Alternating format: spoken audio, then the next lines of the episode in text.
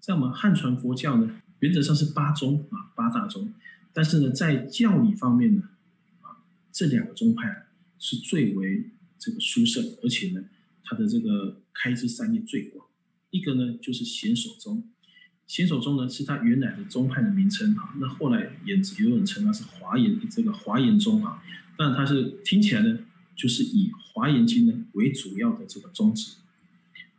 那么第二个呢就是天台宗，天台宗我相信大家呢耳熟能详，甚至呢我们净土中的很多的教典啊，包括啊不是讲就是论著啊，也都是天台宗的大德啊，以天台宗的判教方式呢。来做这个说明、解释等等。那么这两派宗派呢，影响我们整个汉传佛教整个的一个发展，并且呢，开枝散叶。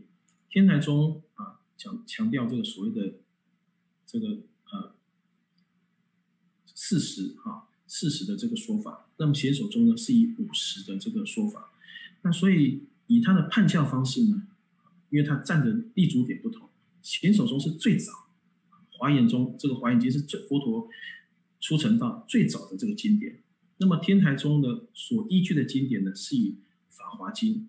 那法华经呢，恰好是在佛陀最后的时候啊所说的教典。那么这两者有没有什么差异性呢？说真的，以本质上来说啊，都是佛心流露。为什么说佛心流露呢？佛出成道，那时候还没有成立僧团，也还没开始度众生，所以佛陀直接讲述佛的境界。而后，所以呢，华严最初三七日，啊，最初刚开始的时候啊，佛陀在这个菩提树下跟诸塔菩萨用二十一天的时间呢，来讲这个华严经。阿含十二方等八，接着呢，阿含的这个原始教典呢，讲十二年。也就建立最基础的教团，渐渐的呢，开始讲方本经典。方本经典就是由小乘法慢慢转向了提升为大乘法的过渡期。方等经典讲八年，接着呢，二十二年般若谈，用二十二年时间呢，将般若智慧呢发挥的淋漓尽致，也就是呢，佛法跟外道。最大的一个本质性差异。最后，法华涅盘共八载，最后八年呢，佛陀在最后度众生八年，讲法华经以及涅盘经。那么，法华涅盘最后都在阐述什么呢？人人皆有佛性，人人皆可做佛。所以，跟佛陀出成道说的一切众生皆具如来智慧德相，各位有没有发现异曲同工之妙？所以这两部经典，为这两个宗派为什么在汉传佛教流传的最广，影响最大？因为都是直探佛的本源。那么这两大宗派呢，刚刚说的天台宗呢，它所它这个六妙门里面呢，就讲到一个忏悔这个区块。那么他为什么天台宗会特别强调忏悔这个区块呢？天台智者大师啊，他当时在修法的时候，他发现，我们众生呢，当有业力在障碍的时候啊，你的修行很难进步。所以呢，这他是强调，在修道之前，须先忏悔，忏悔身口意业，如此，那么我们修行呢，才能够很稳稳定的有这个进步。在华严中也是如此，我们都知道。普贤菩萨十大愿王啊，一者礼敬诸佛，二者称称赞如来，三者广修供养，四者呢忏悔业障。普贤菩萨呢，他也说了，业障以事相来说是多多少啊？尽虚空界不能容受这么多的业障。各位，地藏经也说了，业力甚大，能敌能生巨海，能敌须弥。能障圣道，所以业力呢，它是一种无形的力量，你很难去给它量化。但是呢，这个无形的力量虽然说无形，那它力量大不大啊？各位，它大到可以扭转你的人生，可以扭转国际的局势，甚至啊，可以决定一个星球的生命。你说业力大不大？但这个业力呢？你用磁场吗？你要用现在数学、用现在的科学去去把它找吗？你找不出来，因为你找错方向了。业力从何而生？各位，事相上虽然是身口意所造，最源头在哪里？由心而生。所以你不由心去所谓的最从心起将心忏的话，啊，你不从这个心去忏悔，你如何能够啊去真正的忏悔到最根本的源头呢？所以呢，显手中。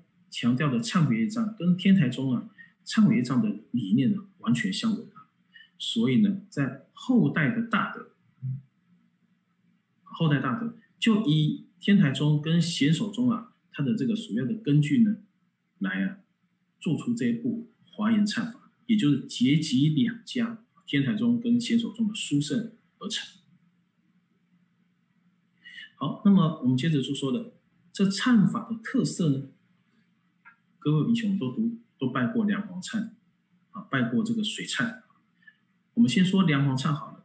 梁皇忏呢，它的忏文呢，是当时宝智公禅师跟呢这个所谓的诸大德高僧呢，搜寻藏藏经中的这个经文呢，结集起来。那么所拜的佛号呢，在那个小字都有写，啊，从这个八十八佛以及呢。三千佛里面揭露出来，所以呢，它都是针对一佛一佛一佛的方式来礼拜。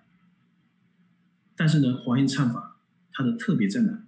第一个，恭诵华严经的奥义，也就是普贤恩愿品。我们都知道，看那个龙树菩萨的这个故事记载，他说呢，他当时到龙宫啊去记这个华严经的时候啊，有三种版本。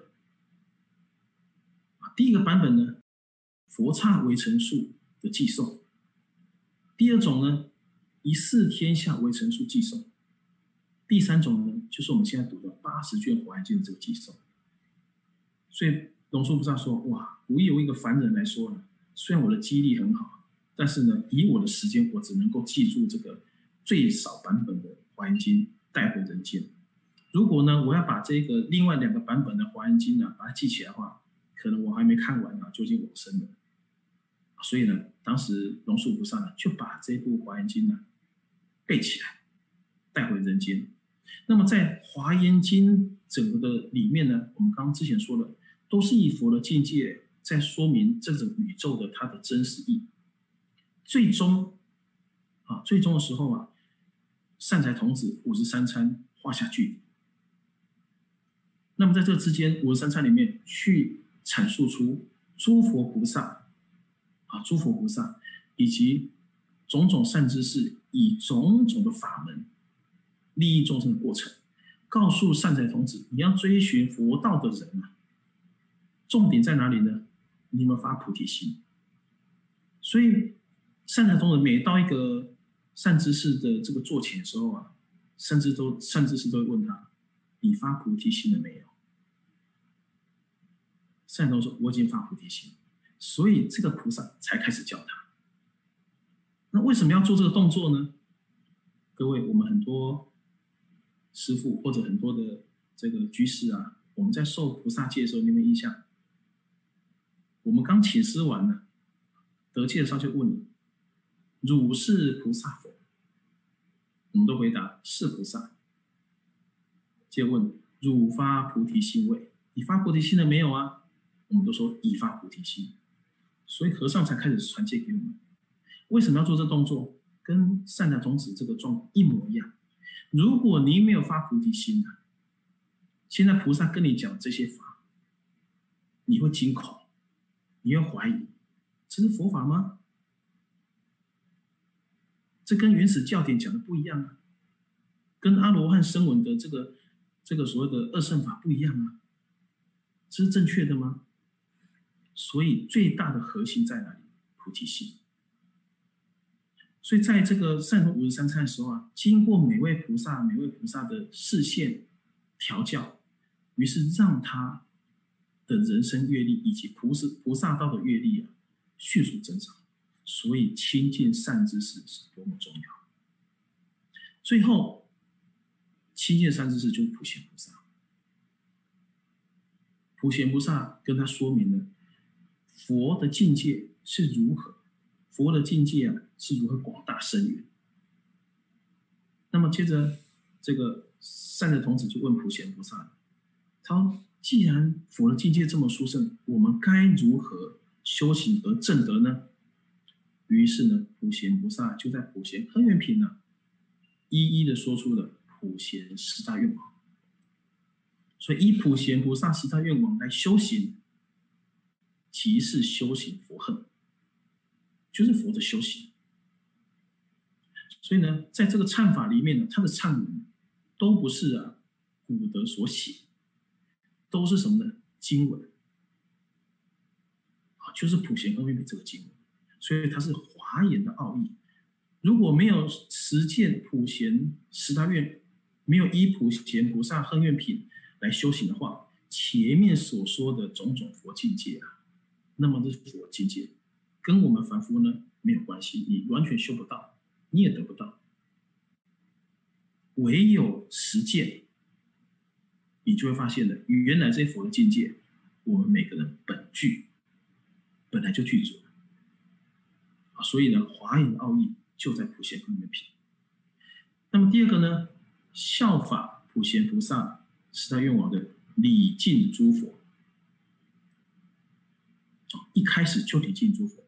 各位，我们以前拜这个梁皇忏啊，或者是拜水忏，啊，你们发现都会拜某一尊佛，某一尊佛。但是呢，在拜华严忏的时候啊，是礼敬华严海会的诸佛菩萨。啊，除了毗卢遮那佛几尊佛呢，是这个经典的。最主要的起教的这个佛以外，其他都是礼敬诸佛。目的在哪？他为什么不把佛一尊一尊列出来？我觉得有两个关系。第一个，我们一辈子也拜不完啊！华严海会诸佛菩萨，我们一辈子都拜不完。那么第二个呢？要开拓我们的心，开拓我们的心，我们心呢？不要只局限了在一个一个小一个小方面，而是要像华严这个像普贤菩萨一样啊，一一生于诸佛这个佛刹为成数诸佛面前，顶礼无佛刹为成数的诸佛。所以在礼拜这个华严海会诸佛菩萨的时候，就是在模拟我如何像普贤菩萨一样，以广大心礼敬诸佛。那么礼敬诸佛呢？诚心忏悔后不复造。诚在那个当下呢，要诚心诚意的忏悔，向诸佛菩萨忏悔，并且发愿什么？以后不再做这些利伤害众生的事。所以这就是学习礼敬诸佛，也就是十等愿第一条礼敬诸佛，并且结合了忏悔，结合忏悔业障。为何为何要礼敬诸佛呢？各位，诸佛啊，不是只有过去佛，包括现在佛，还有一个是什么？未来佛。我们一般众生呢，造业大多在在哪造业啊？你说真的会跟现在佛造业的人，其实并不多。好，这种人并不多，大部分都是在未来佛身上造业，也就是我们众生。我们会在众生身上造什么业啊？杀盗淫妄，那为什么会有这些行为产生呢？因为我们着于相，看他是男是女是贵是贱，是恩是怨。那因为这种种分别呢，我们就会在众生身上造业，满足内心的什么呢？憎跟爱两种烦恼。做这行为其实只是为了满足自己。但是你真的满足了吗？没有，你满足，你满足一下子，你的感觉很好，但是接着接踵而来是什么呢？火爆无穷，所以礼敬诸佛啊，除了礼敬过去佛、现在佛、未来佛，更是如此。当我们能够真的把佛、一切众生、心佛众生三无差别这样子修行，你内心的涵养修到这个程度啊，你我们看一切众生都是未来佛，怎么会造业呢？你根本造不下去。所以那时候你说要舍舍命护戒啊，理所当然，这很理所当然的事情。为什么？因为我要护持三宝啊，佛宝啊，我要护持佛宝，我怎么可能为了为了这个我的短暂的小命而去破坏三宝呢？不会。所以呢，在殉道的时候，殉这个佛道的时候，大舍忘我。佛陀，我们之前讲到佛陀几个例子，为什么他能够割割肉喂鹰、舍身饲虎？他觉得自然而然，因为即使现在一只鸽子，即使是一只老虎，它现在只是业力了，让它有这个相。当这个业力没有了，福慧具足了，它一样是佛啊。所以以平等心呢来看待一切众生啊。那么，对于我们自己修行，才会有长足进步。所以，第二个呢，就是礼敬诸佛，并且也是结合忏悔业障。那么第三个呢，追随善财童子，学习唱诵四十二字的华严字。我们在布法戒品的时候啊，就叙述了这个善财童子五十三参。那么善财童子五十三参，其中一位呢，就是跟随众义童子。学习啊，既然叫众艺啊，比如众这个种种的这个艺术啊，他都会啊，所以众艺啊。那么上周跟他学习的时候啊，众艺童子就是教他作为一个菩萨，啊好做一个菩萨，不是像个木头一样，你要会呢世间种种法，也要会出世间种种修行，两者要融合。于是呢，众艺童子啊就教善者童子。四十二字的华严字，那么唱这个字母，不是只是像唱歌一样哦，啊，他不是要教这个赛童子啊唱歌排解孤独的心情，不是哦。每唱一个字，好，每唱一个字，字字啊里面都能够引导众生啊入法界，引导众生入波人，引导众生呢回归真性。那为什么这个字母啊没翻成中文呢？各位，古德翻译就这样讲，多含义不翻。这个字啊，这个范文，如果它的意义太深奥，用中文呢没有办法完整表达，那就保持原因吧。那如果你想要了解它的真实意义，第一个你要多看，触类旁通，旁敲侧击，慢慢就了解哦，原来这个范文的意义是什么。第二个呢，实际的修行，文字的叙述、口头的说明，都比不上你真实修正的体会。所以四十二字母的的这个殊胜，以及它的音律，对于我们众生心的影响，对于我们所居的世界依报的影响啊，唯有你自己去实践，实际去唱诵。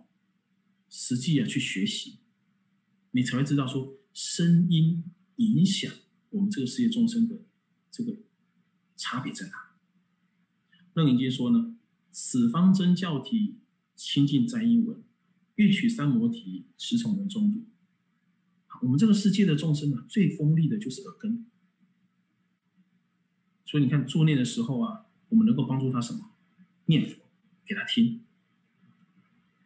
现在科学有记载啊，有人这个开刀以后啊，醒过来，他还记得啊，这个当下虽然麻醉了，但是呢，醒来他还记得，他什么都看不到，感受不到，但听到什么？听到啊，这个医生呢在说，等一下要怎么做，怎么做，怎么做，他还记得，还听得到这个声音。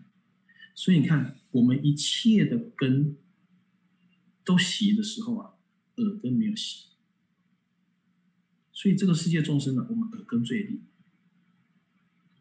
那么我们要证得三摩地，也就证得这个正定啊，实从文中，真的要从啊听闻这部这个部分的切入，这是文殊菩萨为我们分析下来的。文殊菩萨称为大智文殊，并且是七佛之师，所以他告诉我们呢，我们这个娑婆世界众生啊，你想要快速的证得三摩地吗？从文，文有两种，一个是听闻，我们在唱诵的时候啊，听这个音律，借由这个音律呢，去让你心自知一处。第二步更重要的，反闻，反闻什么呢？闻自己内心的声音，所以借由外在的声音的旋律啊，让我们心沉淀下来，并旋律啊，让我们心沉淀下来，并且跟佛的频率呢越来越接近。渐渐的，你在这个之中呢起观，先修止，让心停下来，妄想心停下来，再起观会。那那么这样子，我们就能跟跟佛的心呢越来越相应。所以呢，唱诵华严字母啊，音律的追求，这是第一步。第二步呢，要从音律之中啊，体会无声生灭。第三步呢，就无声生灭去契入实相。这就是唱诵华严字母的时候一个修行。第四种，回向参与的修法者，我们所有的在当下。所有的乐众师傅啊，所有的这个护法的义工们，乃至乃至呢，到时候啊，各位菩萨在线上，无论呢你是在加拿大，或者说在亚洲的任何的地方，甚至全世界任何地方都好，在那个当下，同时我们在参与的这个修法者，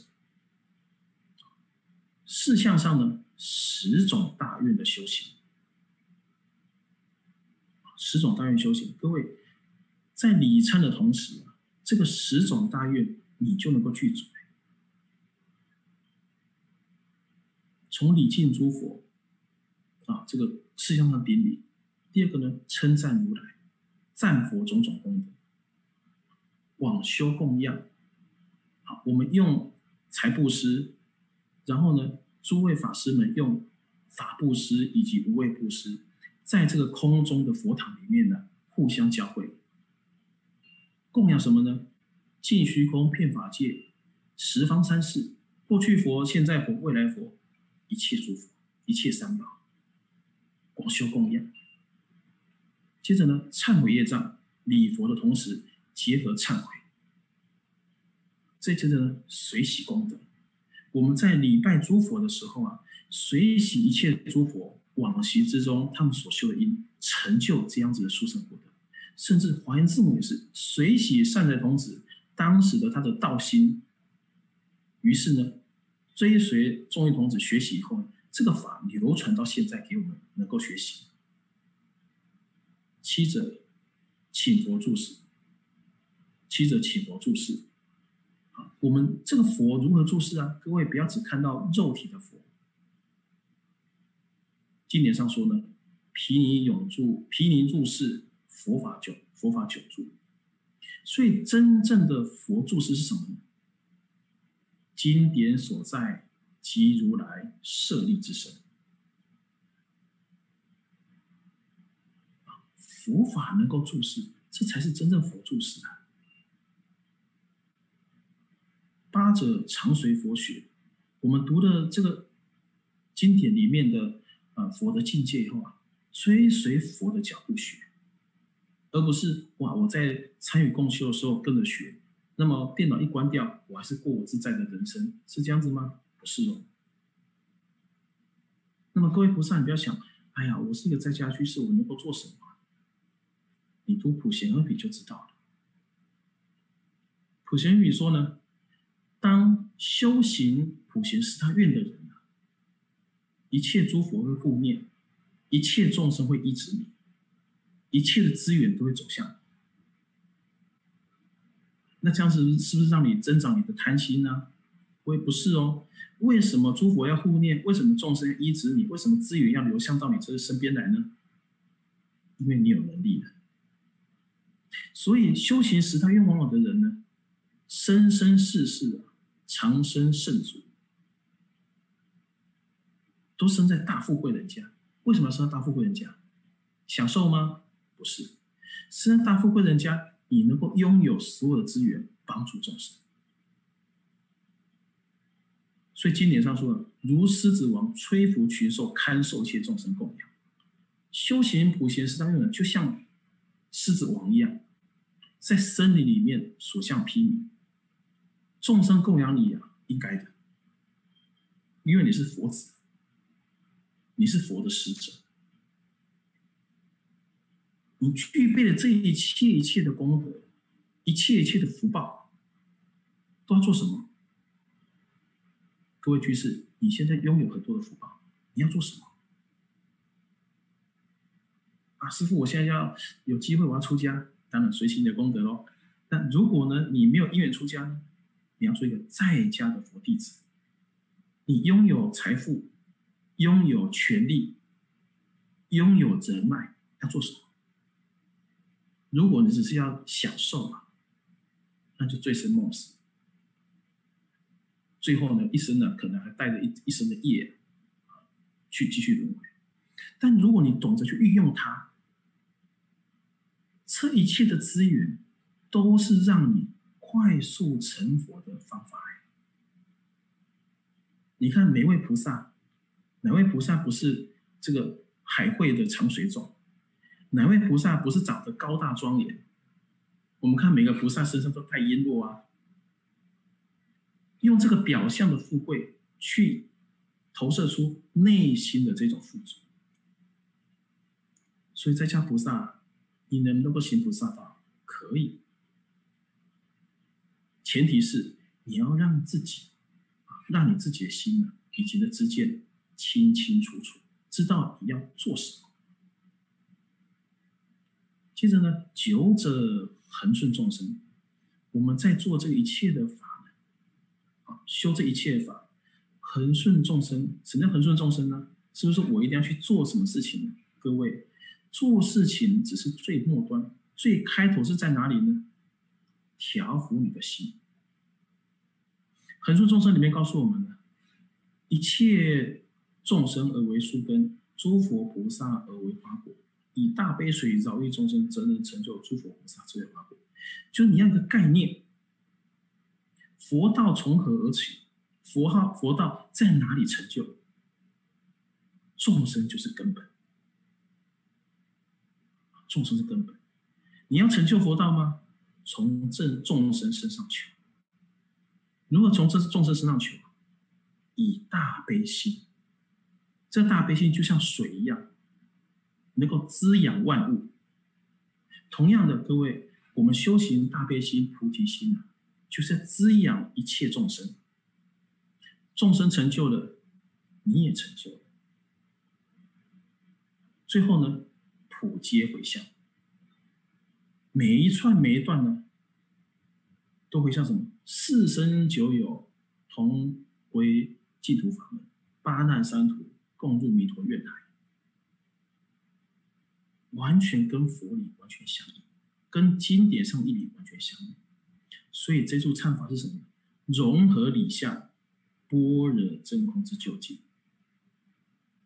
所以事跟理两者是互相相应。只要你会善用其心，只要你在那个当下开启电脑，跟着师傅一起唱诵。所以虽然你不在灵岩道场，但是呢，你就像一个灵岩道场的分院一样，你在你在家里面呢。啊唱诵这个华严字母，就让这个当下你家里的环境呢，开始产生什么？产生质变。因为你声音的频率啊，会改变周遭的这整个频率。一切你身边的这些有情无情众生，就听到你的这个泛拜啊，心里产生欢喜。很多众生因为听到你，你因为众生他不一定住在灵岩道场，但是呢，因为你在线上共同参与了，你唱的同时呢，他们也听到了。你为他，你为他种下善根，你就是他的贵人。所以各位啊，我们在那个当下，虽然只有短短的两三天，你一样能能够切入华严境界哦。我们要以虔诚之心来唱诵，相信呢，这一定能够利益啊一方的众生，共入啊这个华严的真实的境界。